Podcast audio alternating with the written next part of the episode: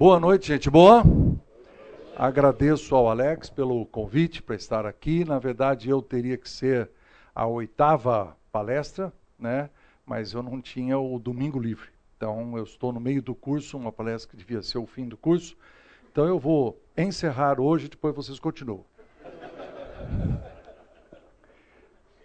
É, a proposta que ele me mandou, já que vocês estão falando sobre falando que vocês estão falando sobre automóvel, porque eu não entendo absolutamente nada de carro, nem de conserto de carro, não sei qual marca é melhor que a outra, minta muito menos sobre automobilismo. Mas eu recebi esse parágrafo. O automobilismo está marcado por histórias épocas de recuperação. Então, o meu tema ficou dentro de recuperação. E aí ele conta essa história aí do Ayrton Senna, que perdeu 15 posições na largada e acabou sendo campeão. E ele diz que, na mesma forma, um começo ruim na corrida não é determinante para o final. Aquele em azul é possível, através da graça, fazer os ajustes de estratégia necessários. Muito bem. Mas como eu estou falando sobre recuperação, então eu tenho que também falar sobre crise e sobre o que não deu certo, para depois ter a recuperação. Então eu vou dividir a palestra em duas partes. Em primeiro lugar, primeira, primeira aula de 40 minutos, nós vamos fazer dois exercícios com a participação de vocês. Aí eu termino com uma pequena mensagem final, vamos para o intervalo, voltamos, e aí eu tenho sete sugestões de como fazer a recuperação, que também tem uma aplicação, assim, como terminar bem a vida, mas eu não vou dar tanta ênfase se você teve uma vida normal e não quebrou tantos princípios e está chegando no final meio que bem, isso aqui é para o cara que cometeu erros. E aí então ele tem que recuperar, então tem um esforço muito maior.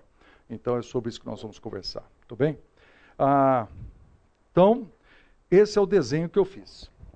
Eu botei ali a número 50 da idade, coloquei essa essa, esse desenho que vai caindo aqui, alguma coisa errada aconteceu, mas nós queremos que a pessoa se recupere, e quando chegar aqui no finalzinho, que é a última areia que está saindo da sua ampulheta, o final da sua vida, você devia terminar bem, como Deus quer.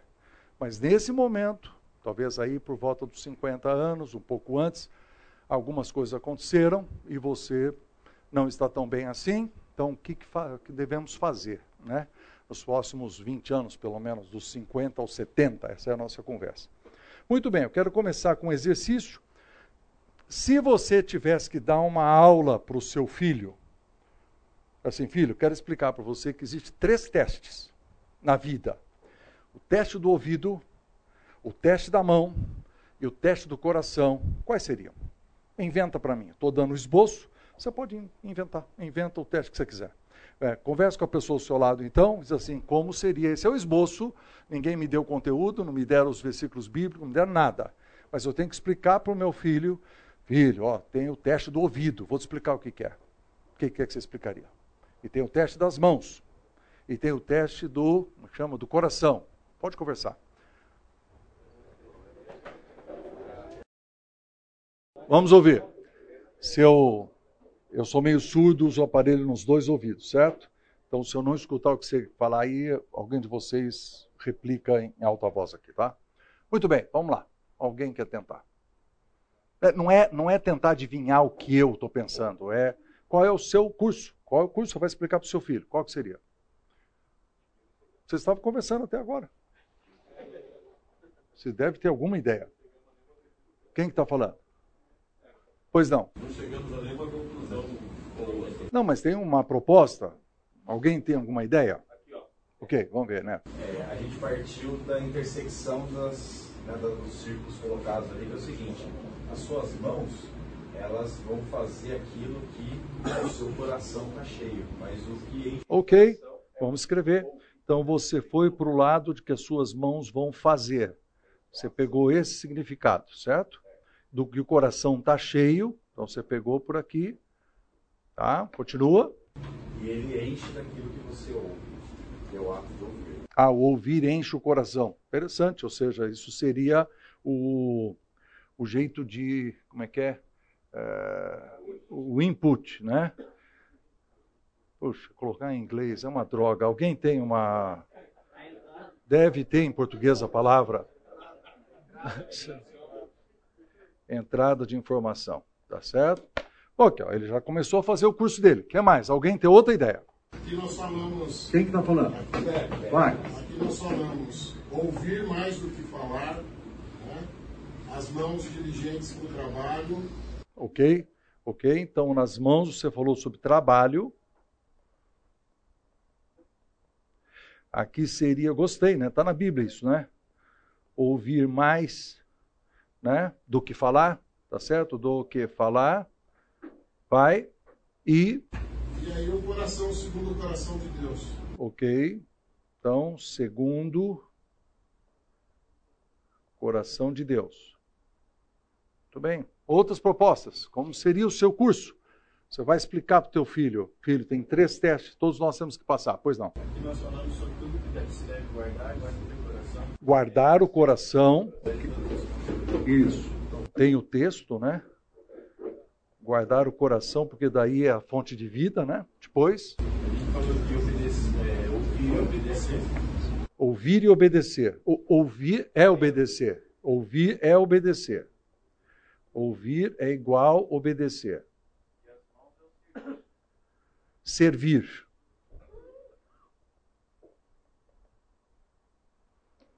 Outra ideia. Pois não. um pouco de, da questão do, do coração enganoso, desejo do coração enganoso. Ok. Vamos jogar Jeremias 17, é isso? Acho que é 17, 9, não é? Ou 17, alguma coisa. E aí, Ouvir é a maneira de aprender, aprendizagem é uma boa palavra. Melhor do que entrada. Mas, ok. E depois, com as mãos do fazer aquilo que tem aprendido. isso. Pegar isso e aprender e ir lá fazer, que já foi mencionado. Muito bem. Doutor Robert Clinton, é, não é o cara que foi presidente dos Estados Unidos. Ele é um catedrático, agora já aposentado, da Universidade em Sacramento, Califórnia, lá. Ele é o catedrático da área de liderança.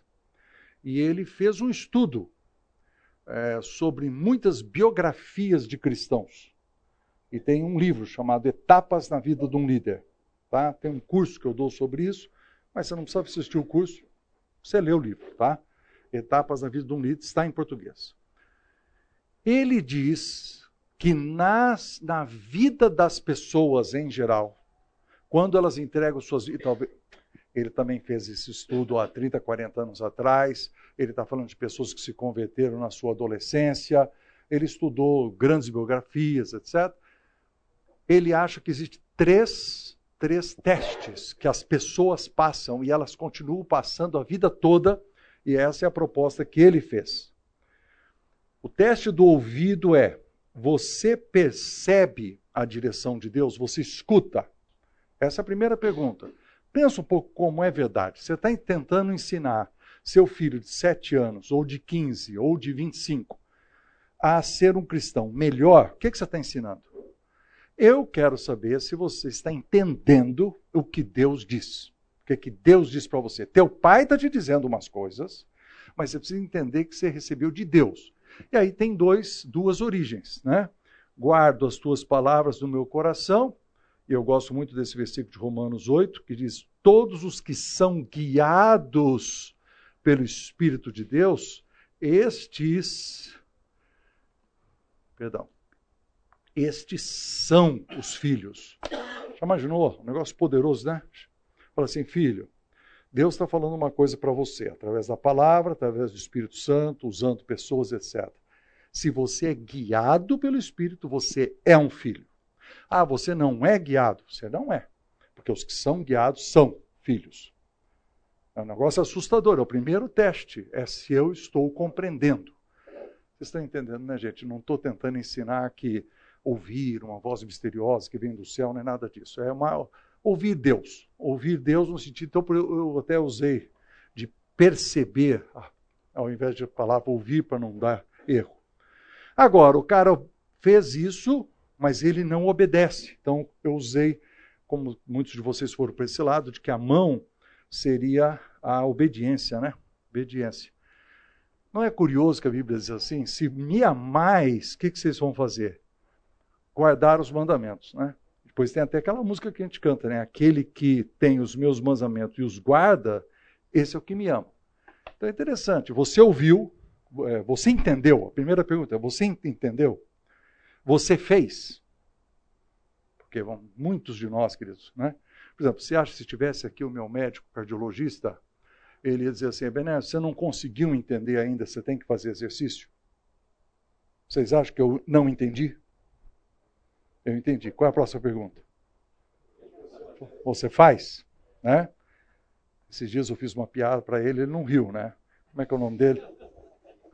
Aniel. É, você tem caminhado, Ebenezer? Falei, claro. Como é que você acha que eu vou do quarto até a geladeira? Eu não, eu vou caminhando. Ah, vocês acharam graça? Ele não riu. Não, não riu de jeito nenhum. Você vai morrer. Vai morrer por causa disso. Então você entendeu, mas você não. Então tá vendo, ó? Você passou no teste do ouvido, mas não passou no teste da mão. Você não faz.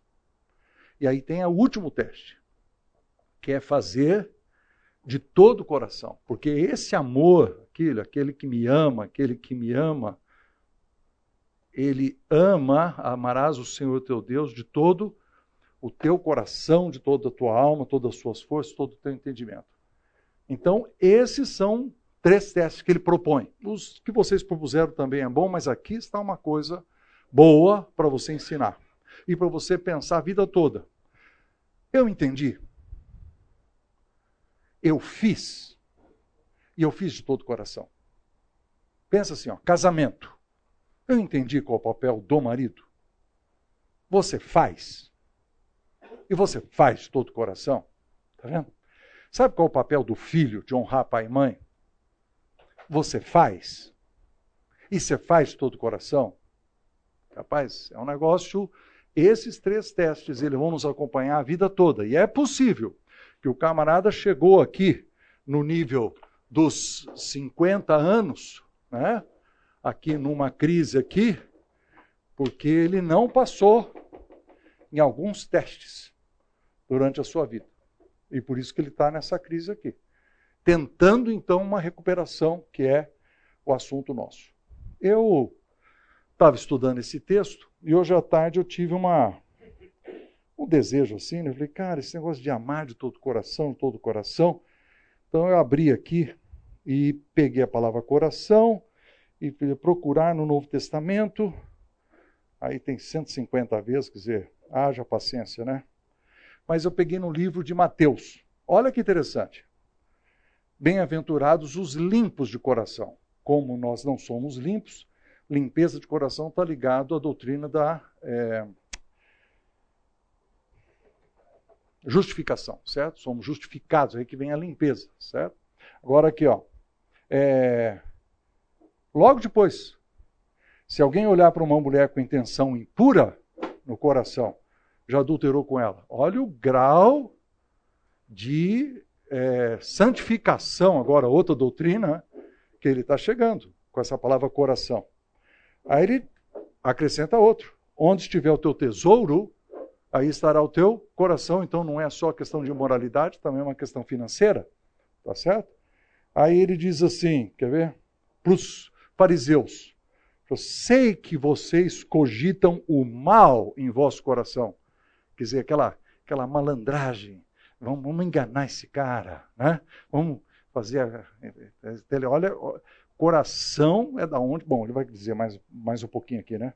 Aí ele diz assim: a boca fala do que está cheio o coração. É um teste simples, né? O que, que você mais fala? Você fala mais sobre o quê? Futebol? É o teu assunto preferido? é o que está cheio o coração. Ou é uma série que você está assistindo no Netflix. Ou é um livro da Bíblia que você está lendo. O que, que você fala mais? Qual é o assunto? Porque a boca fala está cheio o coração. Né? Aí ele diz assim: o coração desse povo está endurecido. Ele fala sobre falta de arrependimento. Chegou no arrependimento. Olha quantas doutrinas que ele está só pegando a palavrinha coração. Né? É, conversão. Você fala de Cristo para alguém, mas vem um maligno e arrebata o evangelho do coração. Né? Mateus 13. Culto. Igreja. Esse povo honra-me com os lábios, mas o seu coração está longe de, de mim. Né? Aí diz assim: o que sai da boca vem do coração e isso que contamina o homem. Ou seja, é uma retroalimentação, né? Eu tô, tô, eu tô cheio de um certo assunto, aí eu falo sobre esse assunto, ele entra no meu ouvido de novo e ele alimenta de novo, e eu crio um círculo vicioso negativo, porque eu estou promovendo uma, uma, uma como é que é a palavra? Uma quê? Retroalimentação é uma boa palavra. É uma programação, uma programação mental que eu estou fazendo comigo mesmo através das minhas palavras. E aí vai embora. É muito legal. Um dia ainda vou fazer um estudo, que eu nunca fiz, sobre todos esses versículos que falam sobre o coração. Isso devia afetar a maneira como nós vivemos a nossa vida cristã, nosso processo de aconselhamento, nosso processo de criação de filhos. Eu estou falando com meu filho, eu quero que ele se arrependa, mas ele é duro de coração. Levar o filho ao arrependimento, nossa, cara, é um nível altíssimo de educação. Nós estamos tratando de levar o filho lá. Então, esses são três testes. Foi legal ou não foi? Nós vamos falar sobre isso lá no final também. Agora vamos fazer outro exercício. Esse é mais fácil. O, esse mesmo homem, ele diz que existem três áreas onde que são áreas de crise, que entre os 30 mais ou menos, entre 30 e 45 anos de idade, todo mundo vai passar mais, né, todo mundo, talvez você não passe, tá? Por três grandes crises. Eu quero o conteúdo delas. Então vou dividir a sala. Eu quero quais são as crises possíveis, quero exemplos. Perdeu o emprego, tarará, vai fazendo a lista que você tem no trabalho entre 30 e 45 anos de idade. Ok? Depois o outro grupo, saúde. Quais são as crises, quais são os problemas de saúde que acontecem entre 30 e 45 anos de idade. E depois relacionamentos. Aí entra casamento, amizade, não sei o que, não sei o que, tá certo? Então, ah, levanta sua mão, por favor. Não, é o da frente aqui. Você, isso, bem alto. Daqui para frente é um grupo. Deu para entender? Aí lá atrás, você de azul, por favor, levanta a mão. Isso. É, tem um azulzinho aqui, assim, ó. Tá Daqui até esse rapaz é o segundo grupo. E lá o fundão fica com o terceiro. Deu para entender? Então vocês, eu quero uma lista, conversa entre, entre vocês, grupinhos de dois, de três, todos os problemas que podem existir no trabalho entre 30 e 45 anos de idade. Você, o pessoal do meio, tem algum médico aí no meio?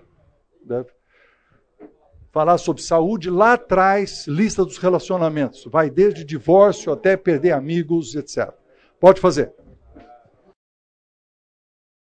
A turma do trabalho. Quais, faz a lista para mim. Crises que nós temos dos 30 aos 45 na área de trabalho. Pode falar. Ok vou, vou aceitar. É, não, gente, não entra tanto na, nas questões emocional, que precisa de psicólogo. Fala assim, perdeu o emprego. Foi a falência. Ok?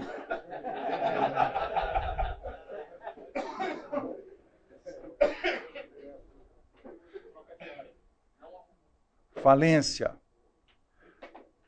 É, troca de. Aqui devia aumentar, né? Troca pode ser área, pode ser de cidade, por exemplo, um cara recebeu uma promoção para ser o gerente da empresa em Corvo, no Rio Grande do Sul. Aí ele não tem muita certeza se foi uma grande promoção, tá certo? Ou se estão querendo se livrar dele. É, ó, tô te falando, né?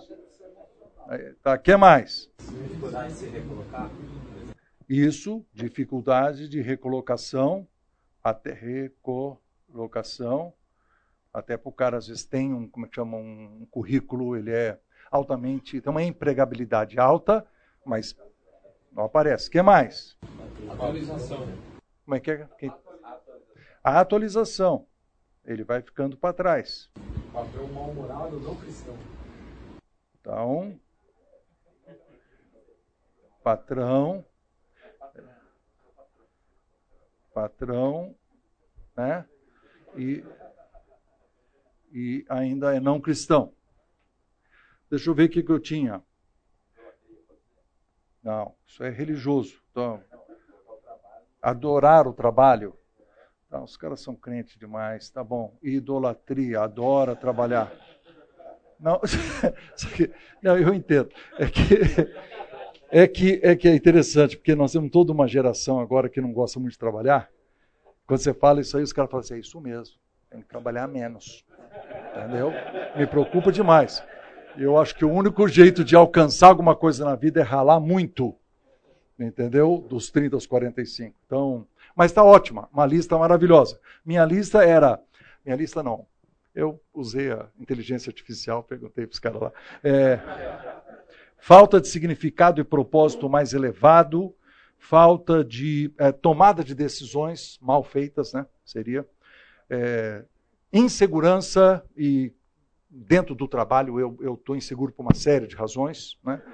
Aí pressão por, de alto desempenho, prazos apertados, falta de progresso, transferência indevida, transições, perda de emprego, falência da empresa ou gerenciamento de conflitos. Vocês fizeram uma excelente lista aqui, está ótimo. Saúde. Quais são as coisas que o cara pode ir mal na saúde? É, nessa idade, de 30 a 45. Hã? O primeiro ponto é que ele não vai no médico. Descuido. Não... não, problema, gente. Não, mas é. Ok. Fala qual é o problema. Sobrepeso. Não ir no. Hã? Sobrepeso.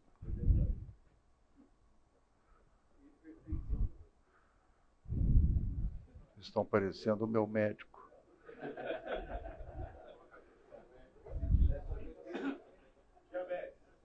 Não, não, vocês estão fazendo lista de doença. Vamos pôr uma palavra, doenças. Doenças. Problemas, problemas. Por exemplo, a mãe morreu e o pai veio morar com a família. Isso, o cara está entre 30 e 45, ele nunca pensou que o pai fosse morrer, porque quando ele tem 25, ele acha que o pai tem, né? Então aqui nós pedimos colocar falecimento, né?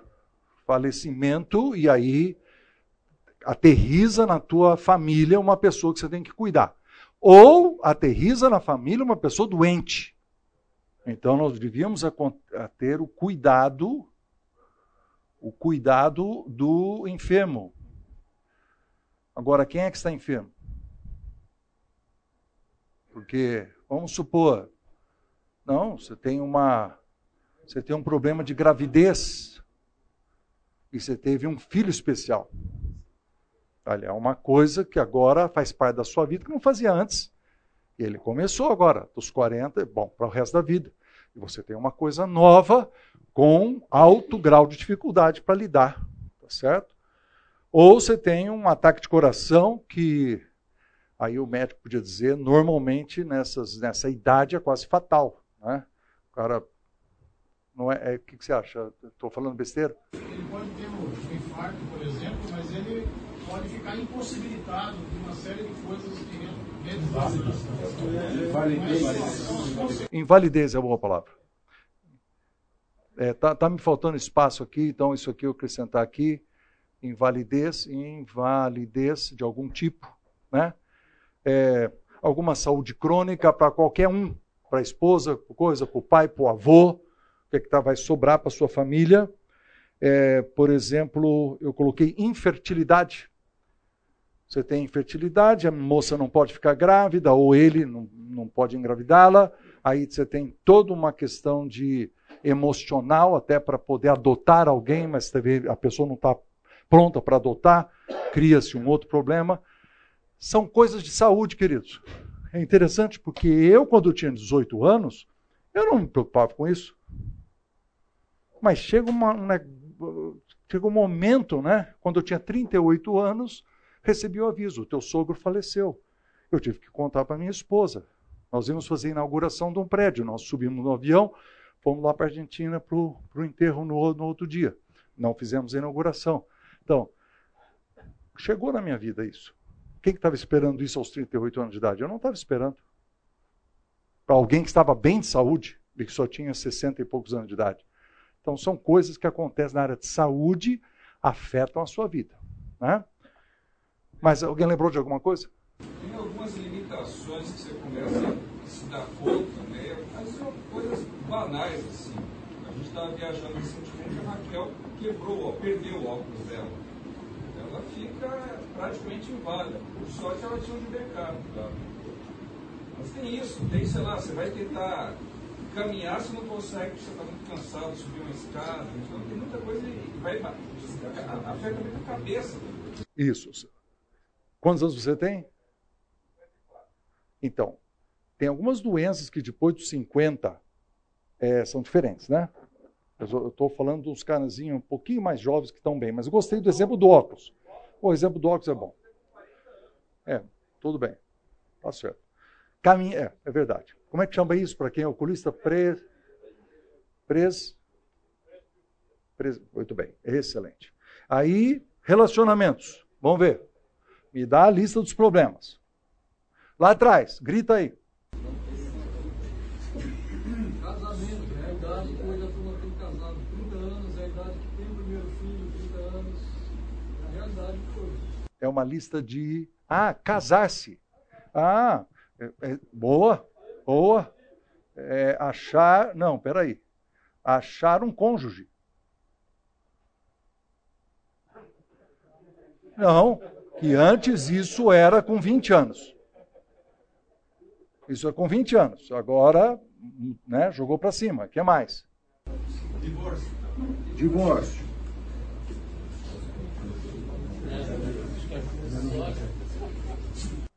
Alguém? Vocês estão? Eu não estou escutando. Ele está falando o que lá? São... Hã? Não. Isso aí tem uma piadinha que é assim. Ó.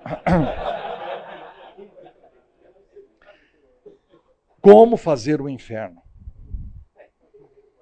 É assim, um olhar faz uma amizade.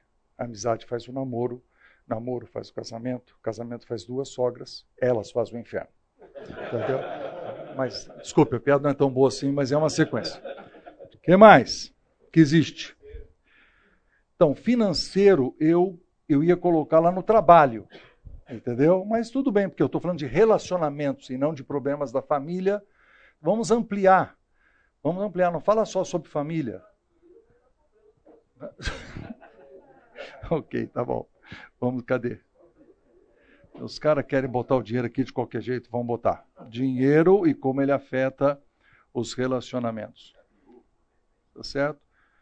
Mas aqui, relacionamentos com chefe, relacionamentos com amigos, por exemplo, hoje em dia eu acho que está crescendo a questão da solidão, mesmo com avanço de redes sociais, porque as pessoas não estão conversando, elas estão escrevendo coisinhas rápidas e elas se sentem muito, muito sozinhas. Isso é, uma, é um problema relacional, tá certo? Deixa eu ver o que eu tenho na minha lista aqui, ó.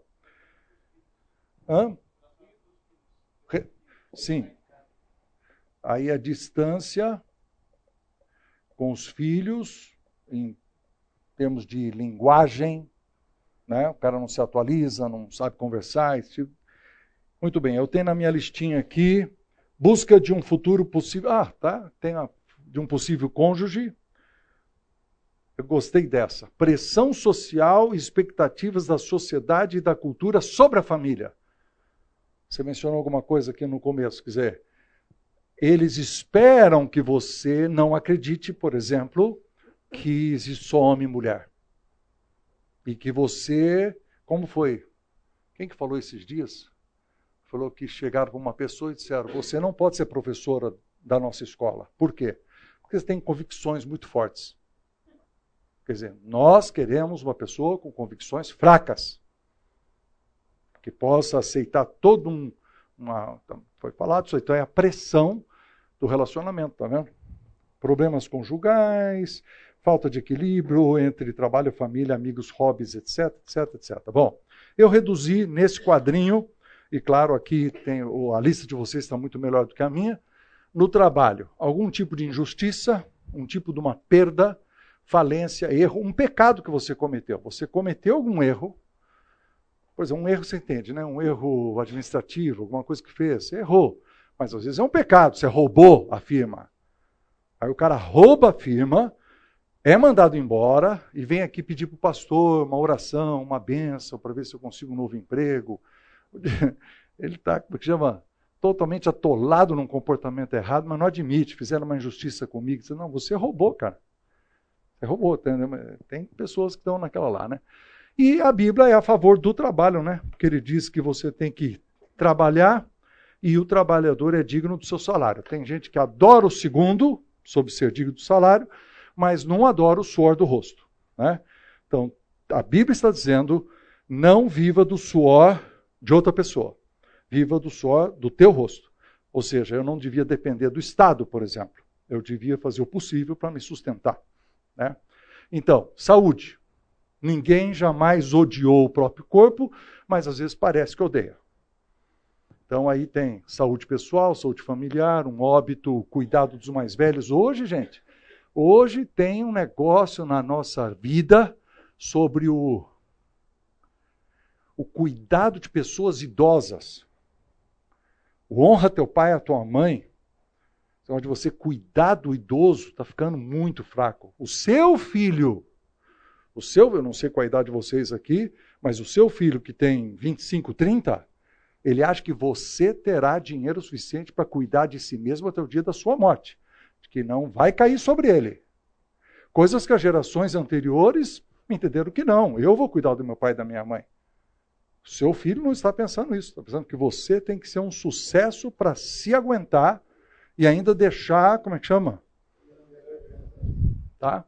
E relacionamento, então, amizades, vida social, parentes, igreja. Eu assisti a sua, a sua aula. Assisti um pedaço da sua aula, não vou mentir, né? Um pedaço da sua aula que você falou assim: ah, eu assisti culto na. Como é que é? Assisti o culto na. Durante a, a pandemia. Mas eu perdi todo o relacionamento. Aí o culto volta. Então esse negócio de adorar junto, né? Adorar junto. Ficou esse bate-papo, vamos conversar. Isso some da minha vida, eu fico só na televisão. Isso é um problema de relacionamento que você está criando para você, seus filhos, todo mundo. Não, nós sentimos que não precisa ir mais na igreja, que nos... você está criando um hábito que vai te prejudicar lá na frente. Né? Agora, esse texto aqui eu vou estudar ele daqui um pouco. Se possível, quanto depender de vós tem de paz com todos os homens. Difícil, hein? Difícil, porque às vezes eu eu era sócio de um cara, nossa empresa foi à falência, nós dividimos as coisas mais ou menos, estamos brigados. Não, mas vamos manter amizade. Hum, difícil, difícil manter amizade. Então, e às vezes existe perdão para você acalmar seu coração. É que nem o cara dizer assim, é coisa de, de, de filme. filme. Filme diz assim, não, você se divorcia, mas você continua, continua sendo amigo da sua ex. Difícil, hein, cara? Difícil. No filme dá certo. No filme dá certo. Então, esse negócio assim, nós temos que acertar os relacionamentos, mas tem cicatrizes, né? Tem coisa que fica e que não vai acertar. E, mas temos que perdoar. Então, tem duas condições. Se possível, e se depender de vós. Coisa de filme também. O pai abandona a família quando a família tem a criança tem 5 anos de idade. Quando a criança agora tem 20, o pai volta, quer reatar. Aí no filme, o, fi, fi, o filho fica revoltado, mas no fim do filme dá certo. Mas na vida real não dá certo às vezes. Às vezes não dá certo. Tá certo? Então, tá aí o quadro. Eu vou comer cinco minutos, depois eu dou mais cinco depois. Só para fechar minha. O apóstolo Paulo chega aqui na última poeirinha, na prisão, quer dizer, não é uma fotografia da nossa vida de sucesso. O cara está na prisão e fala assim, cara, combati o bom combate, né? completei a carreira e guardei a fé. Você fala assim: nossa, ele é o CEO da primeira igreja de Jerusalém? Não, ele é um apóstolo preso em Roma. Mas ele está dizendo que ele terminou bem. Terminou bem. Então eu pesquisei, eu cheguei nesse último é, é, fotografia do nosso futuro. Nós olhamos para o passado agora. Falamos dos três testes e falamos das áreas de conflito, né? Então aqui, ó, para terminar bem, você tem que ter uma vila sólida com Deus pronta para enfrentar dificuldades. A sua velhice será mais cheia de dificuldades, queridos. Vai será pior. Nossa velhice será pior. Está lá em Provérbios. Tem gente, o cara que está terminando mal, ele espera o milagre da espiritualidade ao pé da cova. Para na hora que chegar o momento, Deus me encherá de forças. Cara, não encherá. Bom, Deus é grande, Deus pode encher também, mas eu estou dizendo assim: quem não constrói uma vida espiritual de caminhada com Deus quando o negócio ruim acontecer? Quando meu sogro faleceu, naquele dia que ele faleceu, fizemos o enterro, eu estava com a minha sogra, eu lembro até dela, sentada no sofá assim, e ela disse assim: Eu é que estava doente, mas Deus levou o Nicolás. Deus deve ter um propósito por me deixar aqui. Você sabe quem fala isso? É quem caminha com Deus. Deus deve ter um propósito, porque o outro só reclama. Né? Então, na parte espiritual. Outra coisa, visão de futuro, sonhos, metas para os próximos dez anos. O Dr. Hagai conta de uma amiga dele que uma vez falou: E aí, como é que a senhora vai?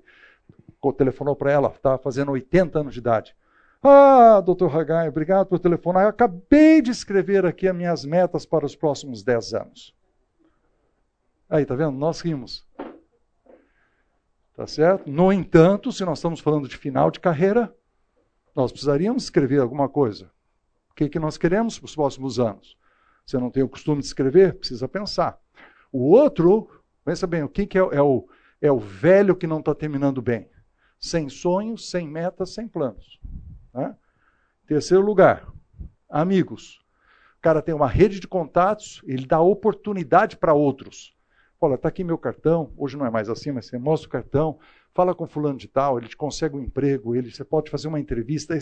A rede de relacionamentos que eu tenho, eu consigo promover, eu consigo dar chance para novos líderes, eu consigo ser uma alavanca para outras pessoas.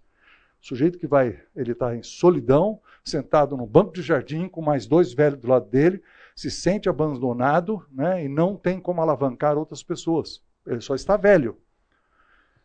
Quarto lugar, o cara chega no final, terminando bem, com recursos, isso aqui seria o ideal, né? Recursos para sobreviver, cuidar da saúde e ser generoso. Ninguém está falando que ele precisa ter um barco ou precisa ter um helicóptero. Ele só precisa sobreviver, mas a conta de saúde vai aumentar, então ele precisa pelo menos pagar o plano de saúde, e ele precisa ser generoso, porque ele acredita em Deus. Ele precisa contribuir. Do outro lado, o cara está com recursos tão escassos que ele mal consegue sobreviver. E por último, o cara que está terminando bem a vida, ele tem uma lucidez sobre o fechamento da vida com esperança e alegria. Eu estou quase com 70 anos de idade. Eu estou pedindo a Deus, eu converso sobre isso desde os meus 60, converso com meus filhos, com a minha esposa. Agora a conversa lá em casa está sobre que hora que nós vamos comprar um jazigo. Mas está fazendo parte da conversa. Nós conversamos sobre morte, sobre a, a com, com, toda facilidade. Por quê? Porque temos lucidez sobre o fechamento. Meu pai morreu com 77. Minha mãe está com 87. O pai da Marta, os dois já faleceram. Você olha para frente e diz assim, cara, nós estamos declinando e nós vamos fechar o ciclo ali e ir para o céu. Então, essa lucidez. O cara que não tem isso, o que, que ele tem? Ele tem um embotamento, ele tem um auto-engano, e muita murmuração, muita tristeza, reclama de tudo. Então, vamos fazer um intervalo e voltar para tentar responder essa pergunta. Se eu. Pera aí, olha a minha última frase. Vamos fazer um intervalo e voltar para a seguinte pergunta. Se você entrou na crise aqui como é que nós poderíamos chegar aqui no final com aquela lista da esquerda lá, para terminar bem a nossa carreira? Essa é a pergunta. Ok? Agora sim, intervalo. Nós todos somos pessoas muito inteligentes. Então vamos pensar no seguinte: um cara procura você e fala assim: meu casamento, pegar três grandes coisas. Meu casamento foi para o espaço, tá? É, minha empresa foi à falência. Meu filho não fala mais comigo, eu estou pegando é, tô uma, uma coisa de, de trabalho, uma coisa de família, mas só falta ele ter uma doença agora. Que com, ele está aqui nesse buraco aqui.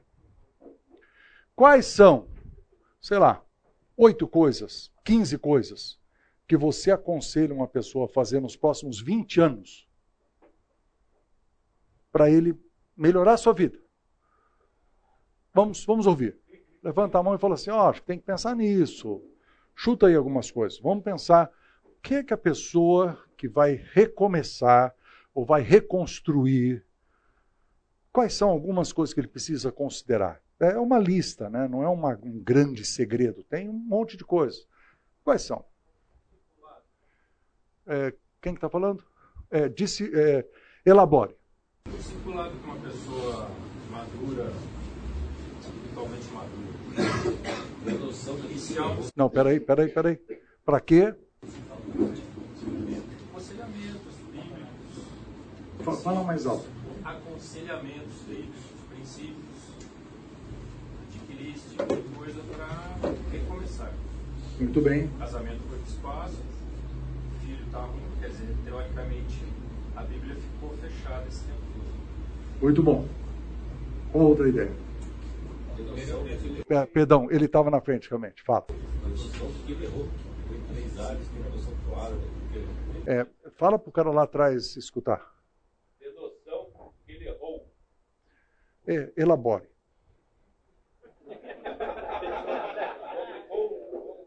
Não, isso é uma mania de aluno brasileiro, tá? Aluno em sala de aula fala assim: fidelidade. Aí o professor fala assim: ótimo. Pé, pé, pé, pé, pé, pé, pé, pé, pé, pé. Parei de falar isso. Elabore a sua ideia.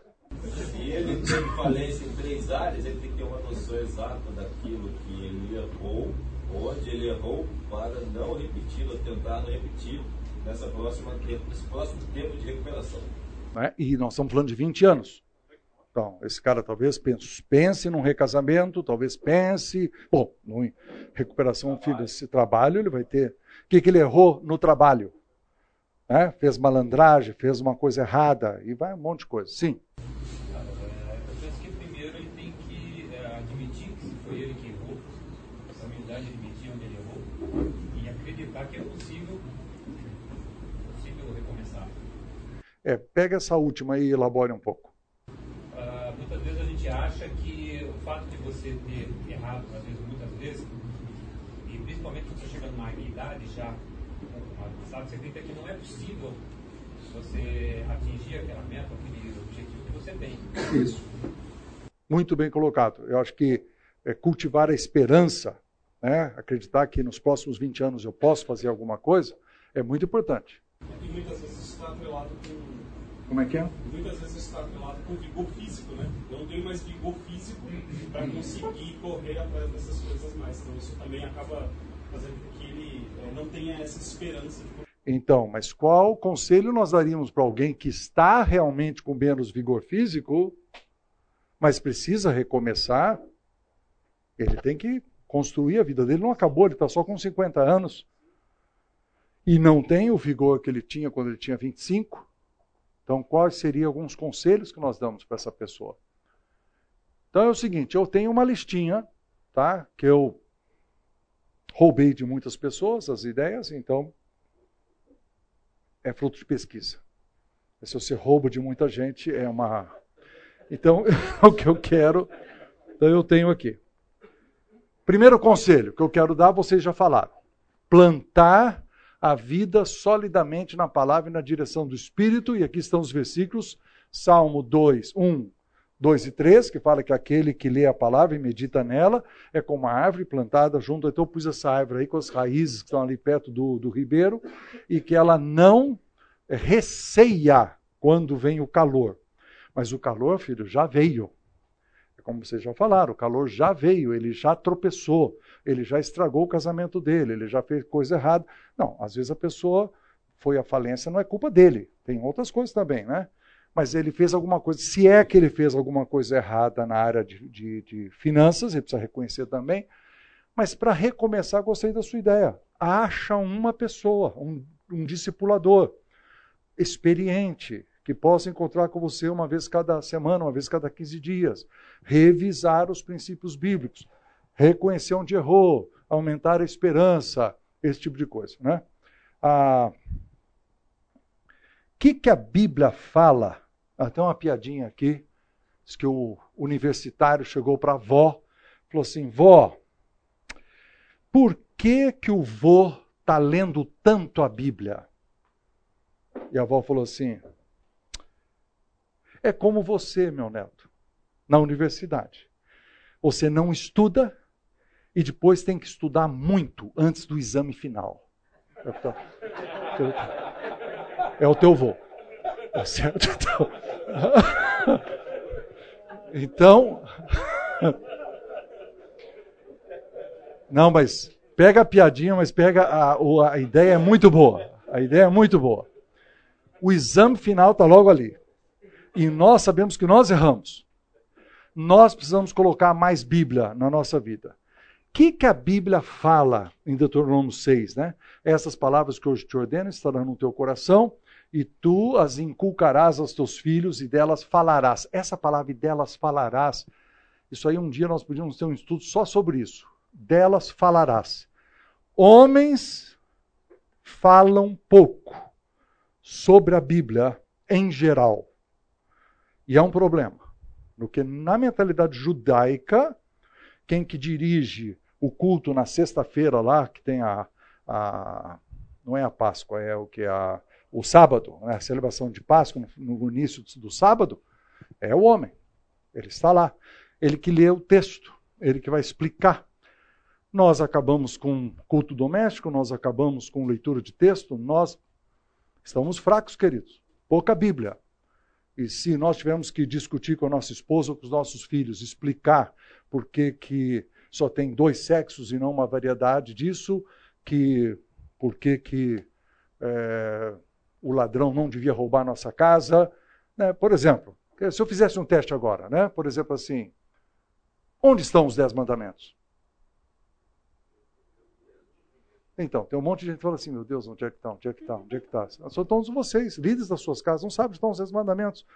Onde estão as bem-aventuranças? Se você não sabe aonde estão as bem-aventuranças nem os dez mandamentos, onde é que você vai achar o outro versículo que é sobre homossexualismo ou pornografia? E aí, então, homens que não falam, porque aqui, ó, está uma vida plantada longe, a raiz está longe da água. Estudar a Bíblia tem que fazer parte da nossa vida. No entanto, de alguma forma, em algum momento, nós começamos a acreditar que quem estuda a Bíblia é o pastor e é que é a especialidade dele. E nós não estudamos porque eu sou bancário, porque eu sou homem de negócio ou outra coisa, tá?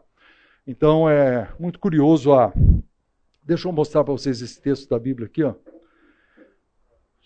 Para você ter alguma coisa para ensinar para os teus filhos, ó.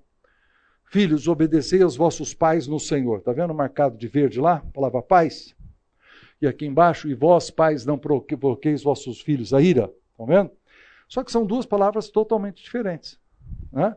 Esses pais aqui, ó, é a palavra progoneus, significa os pais, o pai, a mãe, ou seja, melhor tradução, os progenitores. Você, você tem que obedecer os vossos progenitores. Mas quando ele chega aqui no 4 e diz pais, é pater. É o gerador ou antepassado masculino. É o pai homem. Então ele diz assim: e vós, pais homens. Agora, olha, olha a contracultura cristã que Paulo está propondo. Não provoqueis vossos filhos a iras, mas criai-os na disciplina. Você já imaginou um pai escutando e diz assim: como assim? Eu criar meus filhos com a disciplina, eu deixo isso para minha mulher fazer. Não, senhor. Tem que se envolver na disciplina sem irritar o filho. Você tem que se envolver na disciplina e na admoestação. Quando é criança, disciplina, admoestação para o resto da vida. Porque o filho grande a gente admoesta também. Então, isso, olha, tá vendo? Uma coisa que você não sabia porque você não estudou o suficiente, mas agora você sabe. Agora, então, você pode chegar em casa assim, mulher, você sabe que a palavra paz tem duas traduções. Né? No versículo 1. Não, mas eu preciso te ajudar para você saber o que falar. Isso é que você precisa ter Bíblia, queridos. Tem que ter Bíblia. E mostrar que você tem um papel na criação dos seus filhos, que era assim considerado uma, um absurdo no, no primeiro século, entende? Mas que foi a norma de Deus, em que o pai estivesse mais envolvido com os filhos. Então, voltando para o primeiro ponto, plantar a vida solidamente na palavra e na direção do Espírito. Então, aqui as aplicações. É, eu fui à falência. Meu sócio me roubou. Ele tem culpa? Tenho. Tem. Minha culpa não tinha um sistema correto de controladoria. controladoria. Eu errei, você errou. Você devia ter. Não, mas nós estamos, somos cristãos. Gente tá baseado na, como chama? Amor, confiança, entendeu? Irmãos em Cristo, etc. Então, faltou Bíblia. Porque eu, amanhã, minha aula de amanhã à noite que é a minha última aula que estou dando toda segunda noite, né? Falando sobre gestão de recursos e os princípios que estão lá ensinados por José do Egito. E que a, a plantação de trigo estaria sob a, o controle de Faraó. Existia um sistema de controladoria para ninguém roubar. Mas você não sabe, né? Você nunca leu o texto. Entendeu, gente? Então você tem que admitir que a falta de Bíblia fez você cometer erros também no seu negócio e você devia ter estudado um pouco mais. Além de estudar as outras coisas que tem por aí, né? A gente pode estudar muita coisa. Três. Dois. Passar nos três testes. Você ouviu? Essa é a pergunta. Você obedeceu e obedeceu de todo o coração? São as duas, as três perguntas que nós respondemos. Já falamos sobre isso. Eu coloquei aqui alguns exemplos.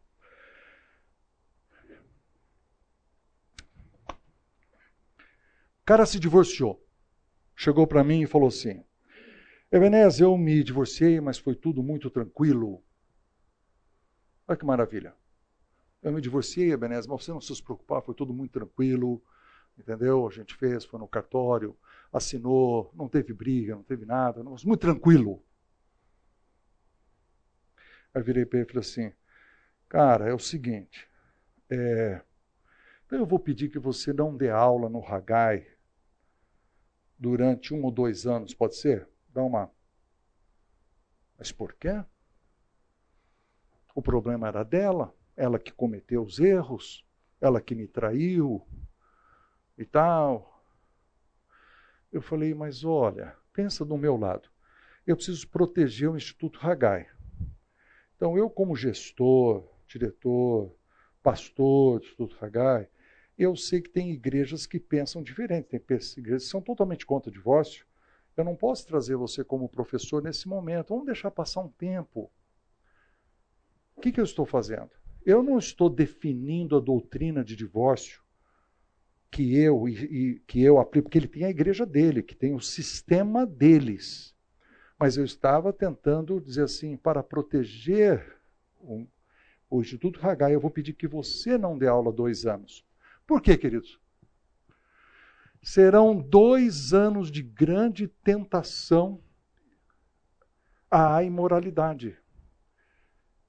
E eu preciso me proteger um pouquinho, dizendo assim, cara, entenda, eu sou o diretor.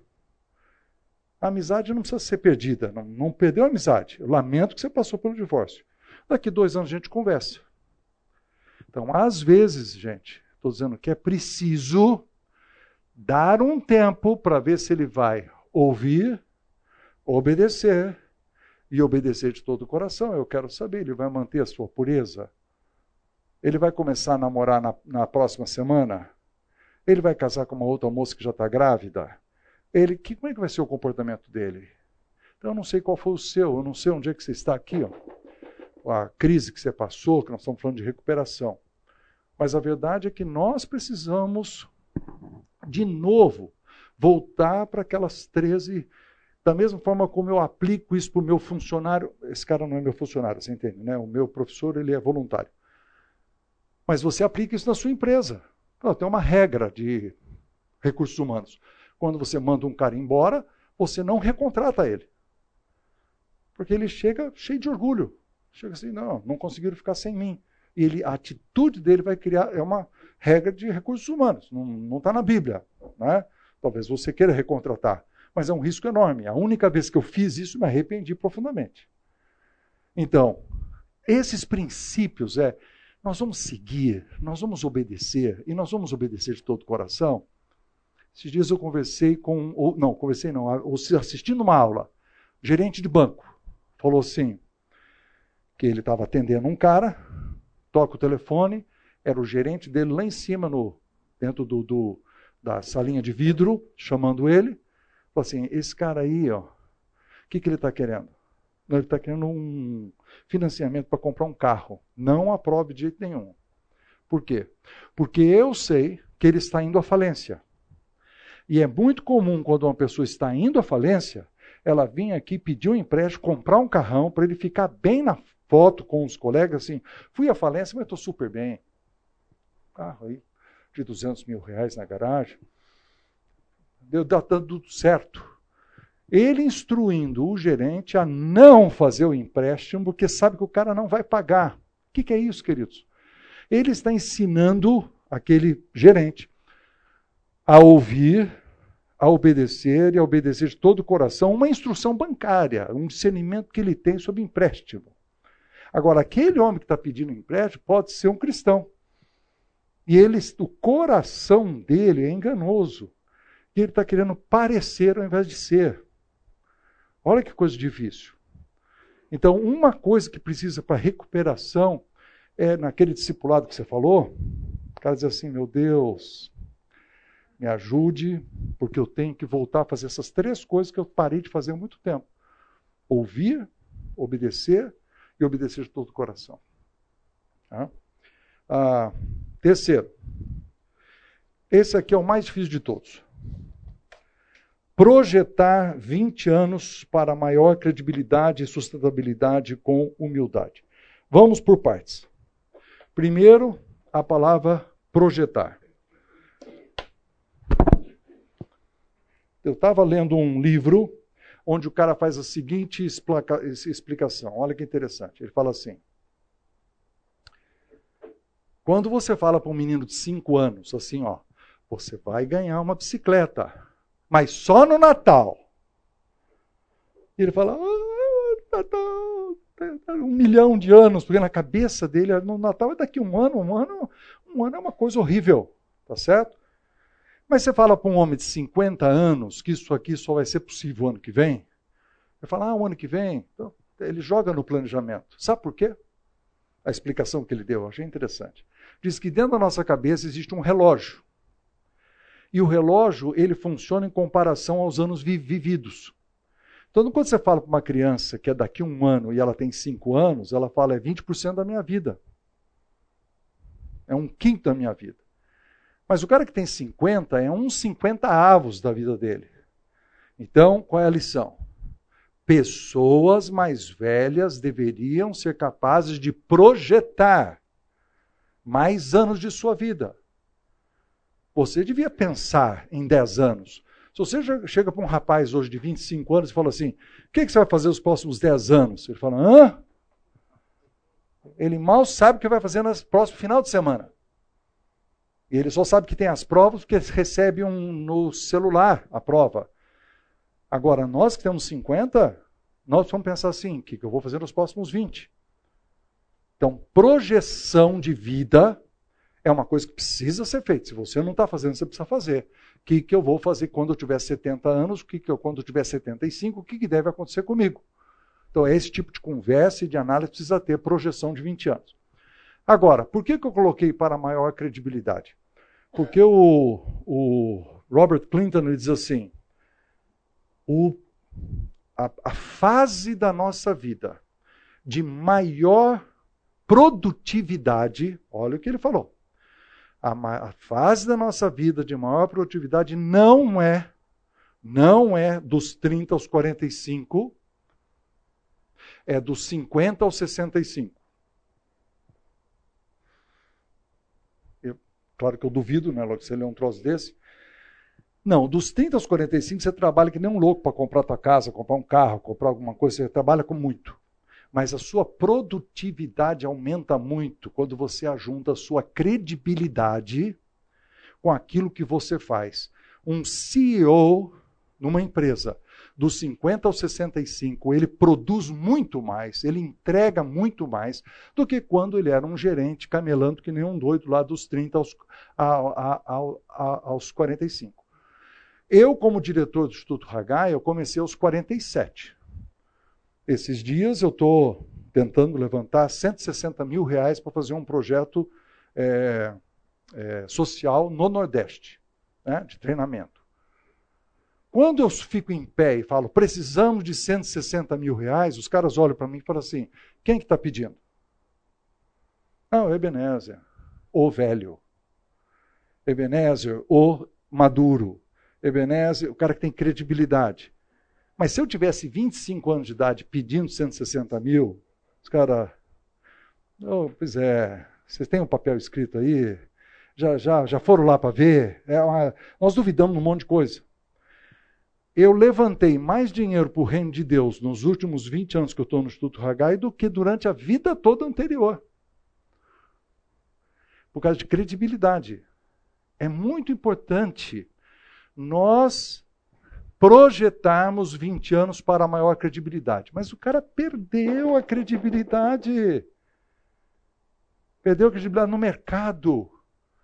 Talvez ele dependa de um outro cara para dar uma chance para ele, para ele voltar a ser um gerente, para depois um coordenador, talvez para ser um gerente, para ser. Aí os caras vão dizer que o currículo dele é muito bom, que não tem emprego para ele Como é difícil subir essa escada aqui, ele vai precisar de oportunidade para reconstruir a sua credibilidade no mercado, para que ele possa crescer em sustentabilidade.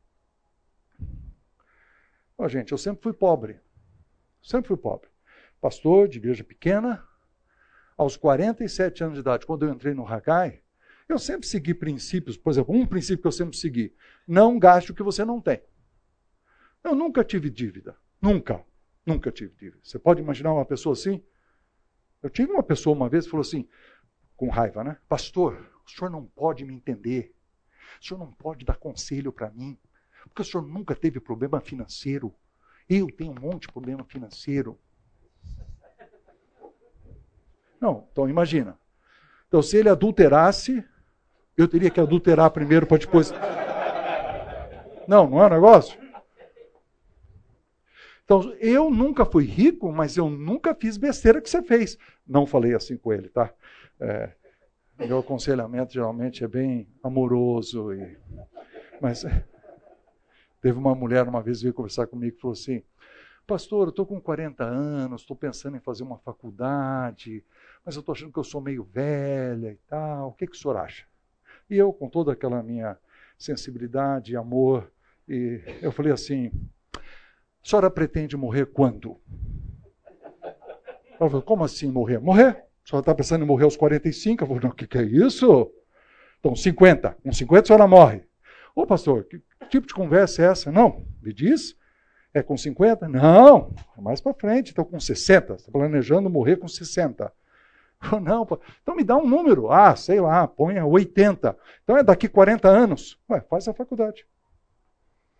Entendeu? É um aconselhamento profundo, tá vendo?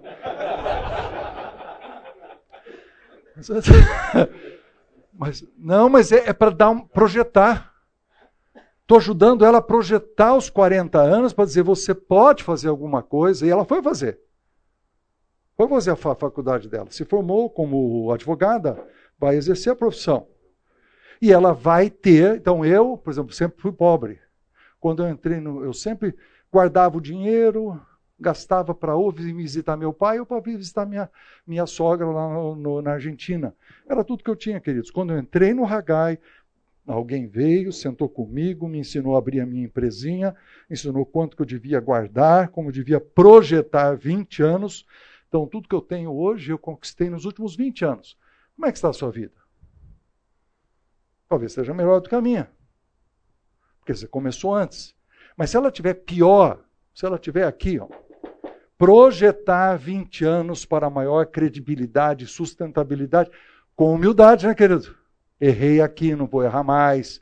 Arrependimento, você falou. Tudo isso é importante para nós entendermos o nosso progresso.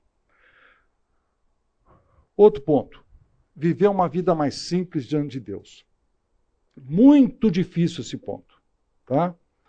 Ah, porque o que é simples para um não é simples para o outro.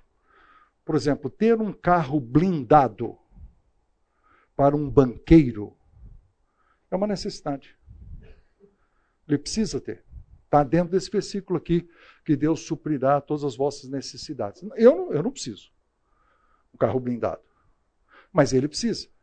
Eu não posso julgá-lo.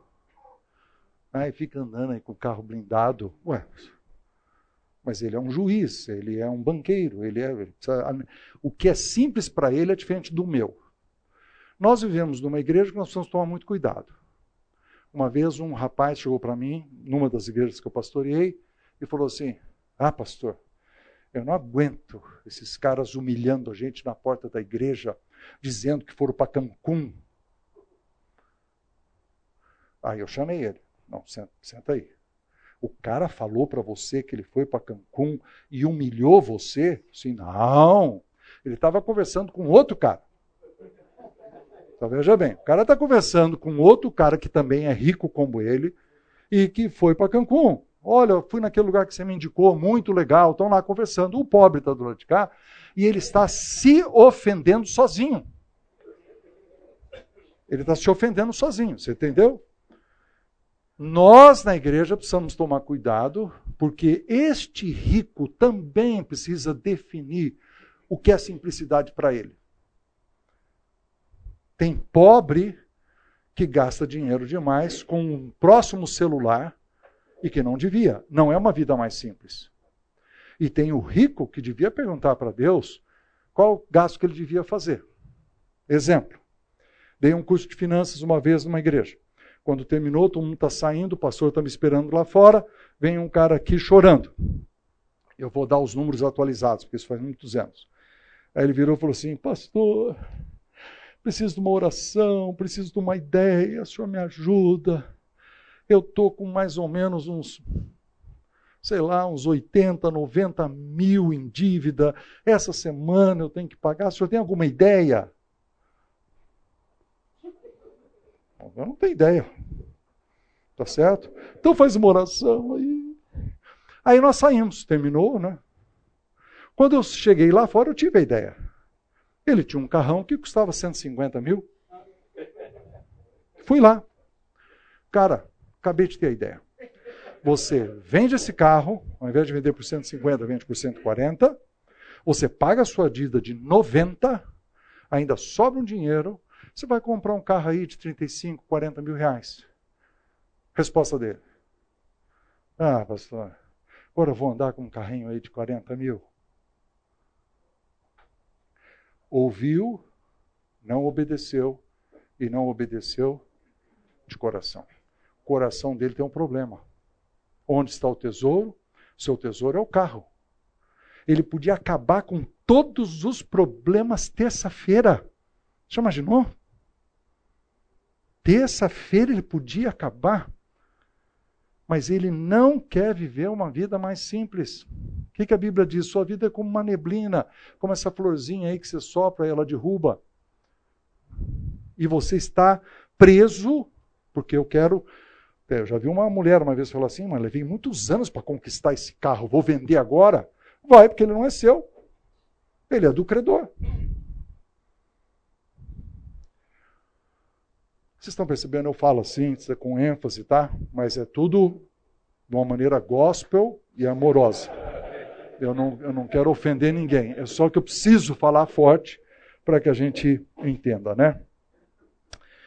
Tem gente também que fica rico e fica mesquinho. Por exemplo, vocês são os homens nos seus lares, vocês doam para o reino de Deus? Doam seriamente? Doar?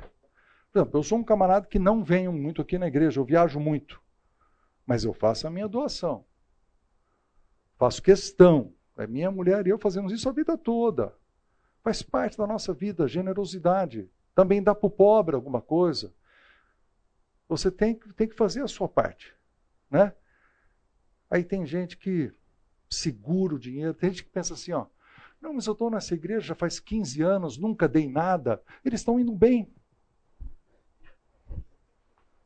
Você é um desgraçado. Porque essa igreja podia fazer muito mais em nome de Jesus. Só tem um jeito de você doar. É você viver uma vida mais simples. Tá vendo que é, é profundo, né, cara? Essa recuperação aqui, ó, é um pouco parecido com a vida cristã normal. Né? Existe uma frase do Robert Clinton que é assim: a partir dos 50 você precisa fazer mais o que você faz melhor. Eu acho ótima essa frase. O texto que eu citei é Provérbios 22, que o perito trabalhará para os reis, que é o maior empregador que existe. Né? Gente, se você vai se dedicar à recuperação, talvez o seu primeiro emprego não seja o melhor de todos, talvez a sua, sua, a sua escadinha não seja a melhor de todos, mas em algum lugar você precisa seguir esse princípio. Eu preciso me dedicar àquilo que eu faço melhor. Eu sou melhor em vendas, ah, esses dias eu conversei com um homem de negócio, a empresa dele está explodindo. Né? Tenho mais cinco minutos. Ele, a empresa dele está explodindo. Ele está dizendo assim: a administração está com meu sócio, eu estou em vendas. E eu fiz a minha empresa triplicar nos últimos três anos. Então, ele é consciente da parte que ele faz e deixou a parte para o outro. Ele faz melhor, faz mais aquilo que ele faz melhor. Né? Eu tenho que ir para o fim. Desculpe eu falar com tanta força isso, mas resolver seus relacionamentos para morrer em paz. Desculpe falar em morrer. Nós não estamos planejando morrer. E tem certos relacionamentos que a gente não consegue acertar. Naquilo que depender de vós, tem de paz com todos. Procure esse shalom com todos os homens. Eu quero, eu estou muito consciente disso. Eu tenho, eu tenho uma família de sete irmãos, nós somos sete irmãos, a mãe, sete irmãos, que dá 14 pessoas, que dá não sei quantos, são 30 e poucas pessoas. Sabe o potencial de dar rolo? É enorme. Quando você fala em distribuir herança, distribuir um terreninho dividido por sete, mas esse pedaço aqui é meu, esse aqui eu não vendo. Entendeu? É tudo da briga por, por, por, Todo mundo é crente, hein? Dos sete, quatro são pastores. Então, um pau enorme na hora de discutir. Você vê que a espiritualidade some quando chega na hora de repartir herança. Nós precisamos manter os relacionamentos para morrer em paz. Pense isso, ponha isso na sua cabeça. Você vai envelhecendo, queridos. Você não quer ficar brigado com pai, com mãe, você não quer ficar brigado com filho. Meu filho não fala comigo há 15 anos. Uau! Uau! Não fala com você há 15 anos. Talvez você vai fazer, naquilo que depender de você, você vai fazer um esforço. Vai dar certo ou não vai dar certo, não sei. Mas você vai fazer um esforço para terminar bem. Muito bem. Tinha mais um ponto, mas nós estouramos um tempo. Muito obrigado, queridos. Deus abençoe e que nós possamos todos, se tivermos esse buraco aqui, conseguir um caminho de recuperação baseado nesses princípios aí. Deixa eu fazer uma oração. Senhor Deus bendito, tu que és o Deus eterno, que duras de eternidade a eternidade, Tu que és o Deus infinito que ocupas todos os espaços. Senhor Deus, nós pedimos que o teu espírito e a tua palavra entrem no tempo, no teu kairós, nesse momento aqui no coração de todos nós, e nos leve ao arrependimento, à reflexão, a, a decisões que permitam que nós possamos terminar a nossa carreira e guardar a fé, fazendo da melhor maneira possível para a tua glória. Ajuda cada um na sua, na sua caminhada. No nome de Jesus. Amém, ó Deus. Adeus. Deus abençoe.